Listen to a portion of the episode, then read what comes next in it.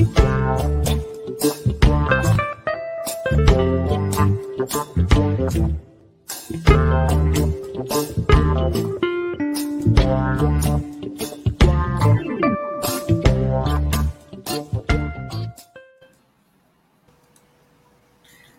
dia, Tassiane, que carinhosamente a gente chama de Tassi, né? Tassiane, Tassiane é só para a formalidade, mas a gente muito, chama. Muito, muito formal, Tassiane. Muito formal, né? A gente esquece o finalzinho, fica só com o Tassi mesmo. Bom dia, bom dia, Tânia, bom dia, Sandro, bom dia, equipe da RBA. Muito obrigada por aceitar nosso convite, poder falar aí um pouquinho da Fundação, quais são os projetos para 2022, que a gente acho que já pode começar a falar do, do pré-qualificatório, né, do aprendiz profissional, que também já se tornou uma grande referência na nossa região e é um curso bastante disputado, né, Tassi? É verdade, Tânia. Primeiramente, eu queria agradecer o convite de estar aqui para poder falar sobre qualificação profissional, principalmente nesse momento, né, que a gente está vivendo uma, uma retomada das nossas atividades, né, porque há dois anos a gente vem, vem nesse, nesse processo, né? A gente vivia de uma forma, numa normalidade, vamos dizer assim, né? A gente precisou se adaptar para poder continuar desenvolvendo as nossas atividades com segurança. E agora a gente vem passando por uma readaptação, né? Que é talvez aí um, um, atividades híbridas, atividades que acontecem parte à distância, parte presencial. E o pré-qualificatório vem também nessa mesma, nessa mesma demanda, né?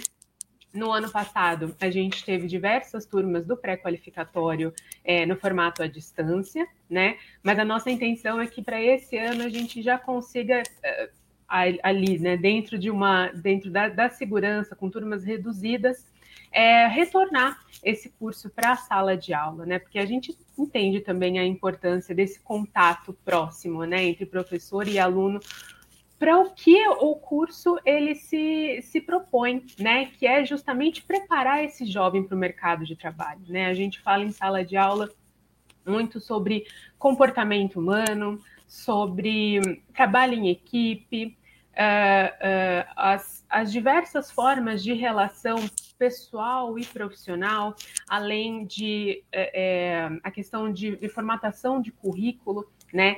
E no ano, desde o ano passado a gente vem também falando sobre essas mudanças que estão acontecendo, né? Principalmente nessa parte da, na hora da contratação, na hora de você é, no primeiro contato com a empresa, né? A gente viu que cresceu muito o número, por exemplo, de entrevistas que acontecem à distância. Né? Então, é uma questão que a gente precisa reforçar agora, que ela, ela pode acontecer. Né? A, a maioria das empresas já retomaram ah, os processos seletivos presenciais, né? Então, é, já está acontecendo novamente dessa, na forma, no formato presencial, mas muitas delas adotaram o formato à distância. Né? Então, a gente trabalha essas duas possibilidades, tanto para o momento da entrevista, né, que é o que a gente mais reforça durante o pré-qualificatório, mas também é, na atividade em si, no trabalho, porque a gente vê que também é uma possibilidade. Né? A gente vivenciou isso é, com as empresas parceiras da fundação que uh, acabaram é, aderindo ao modo do trabalho à distância, né, do teletrabalho, com os aprendizes. Né? Então, aquelas atividades que era possível é, ser feita à distância, foi adaptado para essa forma e deu certo. Né? Então, agora a gente tem essa, essa preocupação de passar isso para os jovens que estão é, pleiteando essa primeira, primeira vaga no mercado de trabalho, que existem agora diversas formas de você conseguir, né? Diversas formas de você atingir essa oportunidade. Tá, bom dia, uma satisfação estar recebendo você aqui novamente.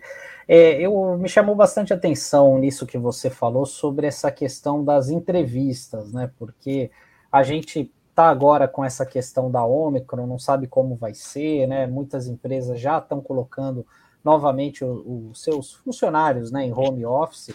E eu queria que você falasse um pouco dessa questão da preparação é, da entrevista online, né? Porque a gente sabe que muitas vezes é, as pessoas têm, uma, às vezes, uma condição de internet não muito boa. Como que tem isso das empresas e quais dicas que normalmente vocês dão é, para o jovem, né? Que a gente sabe que a entrevista, principalmente o primeiro emprego, é um momento tenso, né? Enfim, apesar dessa familiaridade que muitos têm, né? Com a telinha hoje em dia, mas é, queria que você falasse um pouquinho sobre essas duas coisas, por, por favor. É, Sandro, é muito importante a sua pergunta, é, porque a gente, a gente tem vários perfis de jovens que a gente atende, né? A gente tem esse jovem que ele está totalmente familiarizado né, com a internet, que ele não tem dificuldade é, com nenhuma tecnologia, né? Então ele tem o equipamento em casa, ele tem internet em casa e ele consegue participar desse processo tranquilamente, né? A gente até se sente um pouco repetitivo quando vai dar as dicas para esse jovem, né? Mas esse é um perfil. Tem um outro perfil é, que é, que é completamente oposto a esse, né? Que é o perfil do jovem que de repente não tem acesso à internet em casa, não tem acesso a computador, não tem acesso a um espaço onde ele possa utilizar para participar desse processo seletivo. Né? Então, é, são perfis diferentes, e aí esse perfil que tem um pouco mais de dificuldade é onde a gente procura agir. Né? Então, durante as nossas aulas, por exemplo, no pré-qualificatório, a gente faz esse é, um ensaio, né? E aí, nesse ensaio acontece na fundação, a gente faz é, é um, um, uma encenação mesmo, né? Com o jovem em frente ao computador, em frente a um, a um aparelho de celular, onde ele possa encenar esse momento da, do, do processo seletivo. E aqueles, né, que de repente a, a empresa contra, eh, contata a fundação, fala, olha, eu preciso desse perfil, e quando a gente entra em contato com o jovem, ele fala dessa, dessa demanda que ele tem, né, ele fala, olha, fundação, a gente não, não consigo participar de um processo porque realmente não tenho acesso à internet, computador. E aí, então, nesse momento, a fundação disponibiliza o equipamento para que o jovem possa participar é, do processo. Então, a gente tem o laboratório da fundação, que foi preparado para esse momento, que a gente adaptou todo o nosso espaço, e aí a gente consegue também atender esse perfil, é, que é onde a gente precisa mais atuar, né, Sandro? Vamos ser sinceros que é, é essa o nosso, o nosso objetivo, né? É atuar com esse jovem, principalmente com o jovem que está em situação de vulnerabilidade e que a gente precisa é, é, garantir esse direito à profissionalização. É, se a gente está falando agora do pré-qualificatório, mas e o programa Aprendiz Profissional, né? Que também já tem dado aí bastante oportunidade para os jovens, principalmente desse público que é o mais importante para a Fundação Setaporte, que é pessoal né, de áreas carentes, né, que tem dificuldade no acesso tanto à internet como em outras, outros itens também para poder fazer um curso de, de aprendiz profissional. É, exatamente, Tânia. É, o, o, no aprendiz profissional, é, a gente já, já ele já, já, a gente já é, oferta né, o programa Aprendiz Profissional desde 2016, né? Então ele, ele já tinha antes da pandemia, a gente passou por essa adaptação e agora a gente está nessa fase de um possível retorno aí para as salas de aula presencial, né? A gente fala possível retorno, por quê? É, a gente está vendo essas o aumento novamente dos casos é, da Covid, a questão da, das gripes, né, que estão viralizando novamente, e é uma preocupação nossa também, né? Então, possivelmente aconteça esse retorno para a sala de aula dentro do, do, do aprendiz profissional, mas é uma questão que ainda está sendo estudada pela equipe, né? A gente vai observar ainda é, a situação aqui na nossa região, ver se é realmente seguro esse retorno, é, como é que a gente vai fazer para que a segurança venha em primeiro lugar sempre, né, para esse retorno. Mas de qualquer forma, é, é, como eu estava comentando também do que acontece no pré-qualificatório, né? É, a gente tem diversos perfis de jovens dentro do, do aprendiz profissional, né? No aprendiz profissional a gente atende jovens é, entre 17 e 23, 24 anos, né? Apesar da lei é, ser a partir dos 14, né? Na fundação a gente não tem um perfil tão, é, tão jovem, né? A gente atende jovens a partir mais a partir dos 17 até os, os 24 anos, que é quando determina a lei, né? E, e dentro desse perfil, é, hoje na fundação são poucos os jovens que não têm um equipamento em casa ou que não conseguem acompanhar é, as atividades à distância. Esses que têm essa dificuldade têm utilizado o laboratório da Fundação Setaporte, normalmente desde o ano passado, né, quando a gente observou essa, essa possibilidade de atendê-los é, presencialmente dentro do nosso laboratório. Mas nesse programa, realmente, os, o, o, número de jovens né, que, que precisam desse, desse auxílio da Fundação é, na questão tecnológica já é menor. E as atividades deles dentro da empresa, né, as atividades práticas que a gente chama, eles já retornaram o presencial. Né? Então, são poucos, as poucas as empresas que ainda permanecem com atividade é, à distância dentro do aprendiz profissional hoje. Ô, Tassi, quem que, qual que é a faixa etária né, das pessoas que, das, dos jovens que podem estar participando desse processo do aprendiz?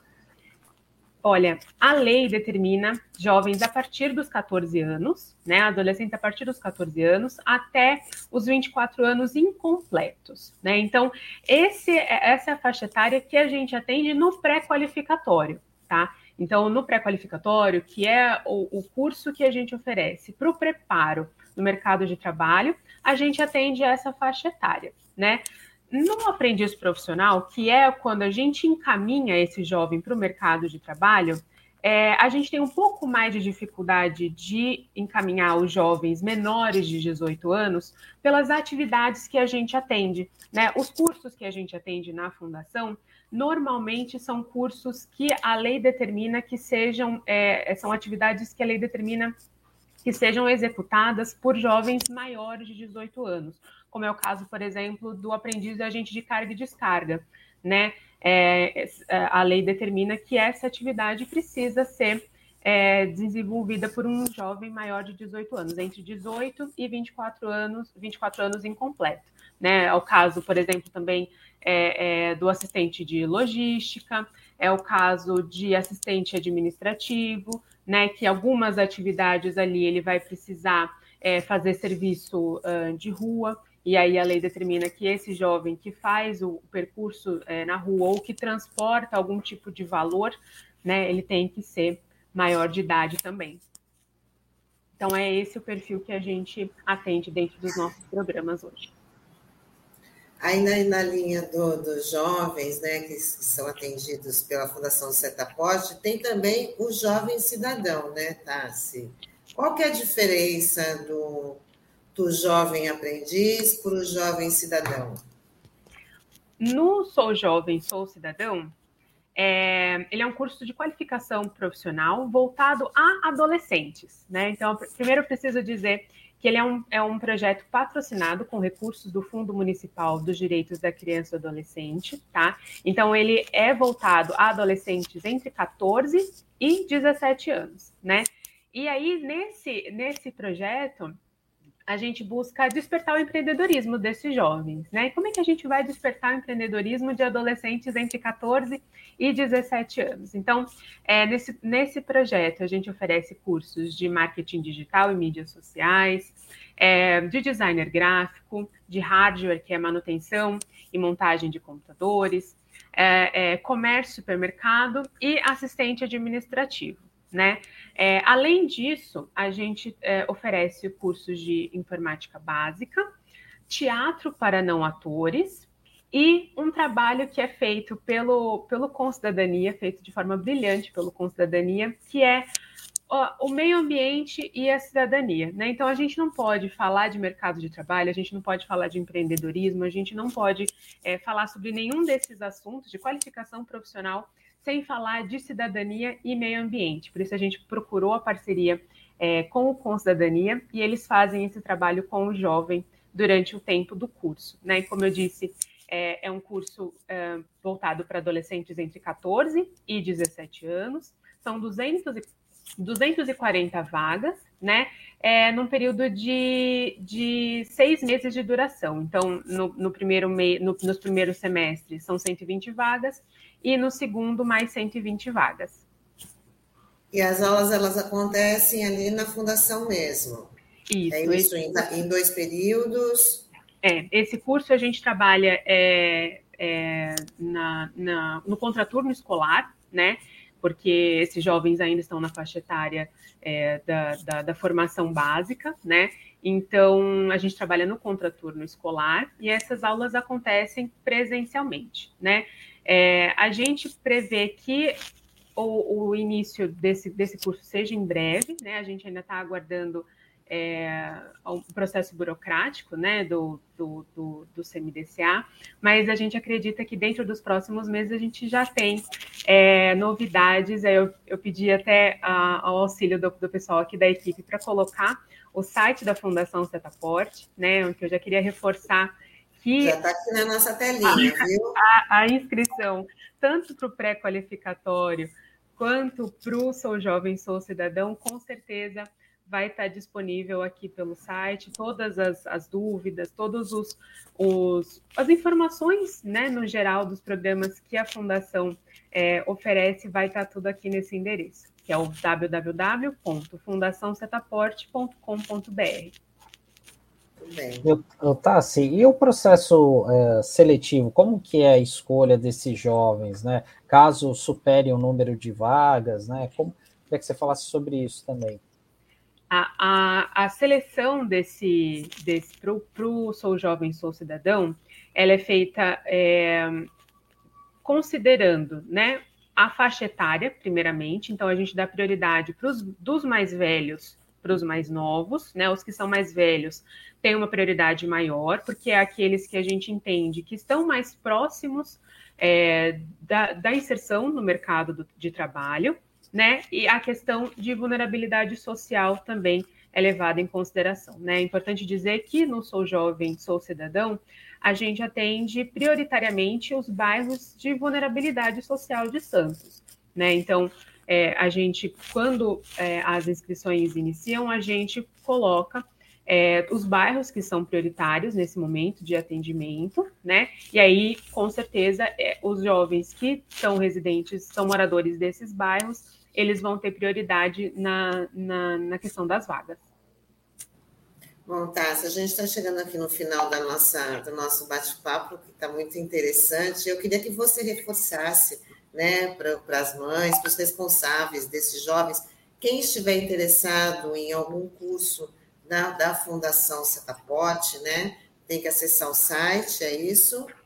E também tem um telefone que eu acho que já deixou aqui, que a gente vai é, colocar aqui na telinha. Os tais já está colocando, que é o 99167 1132. Esse é o WhatsApp da Fundação Setaporte. E o que, eu, assim, tem alguns requisitos, é, é, escola, tem que, a, tem que ter a frequência escolar, né, exigida a frequência escolar, e o que mais? É, a, no Sou Jovem Sou Cidadão, a gente faz esse acompanhamento escolar, né, com esses jovens. É, ele precisa ser morador de Santos, né? Porque, como eu falei, ele é um projeto patrocinado com recursos do Fundo Municipal dos Direitos da Criança e do Adolescente de Santos. Então, é um projeto que atende moradores somente de Santos, tá? É, ter a faixa etária entre 14 e 17 anos e, como eu falei, é, residir nos bairros prioritários que são de vulnerabilidade social aqui do município. Muito bem, Tassi. Queria agradecer que você fizesse aí suas considerações finais, desejar aí um bom ano, não só para você, mas para todo mundo da Fundação, que tem esse trabalho aí de, de inclusão muito importante, que já é uma grande referência não só em Santos, mas na nossa, na nossa região, e convidar você para uma outra oportunidade.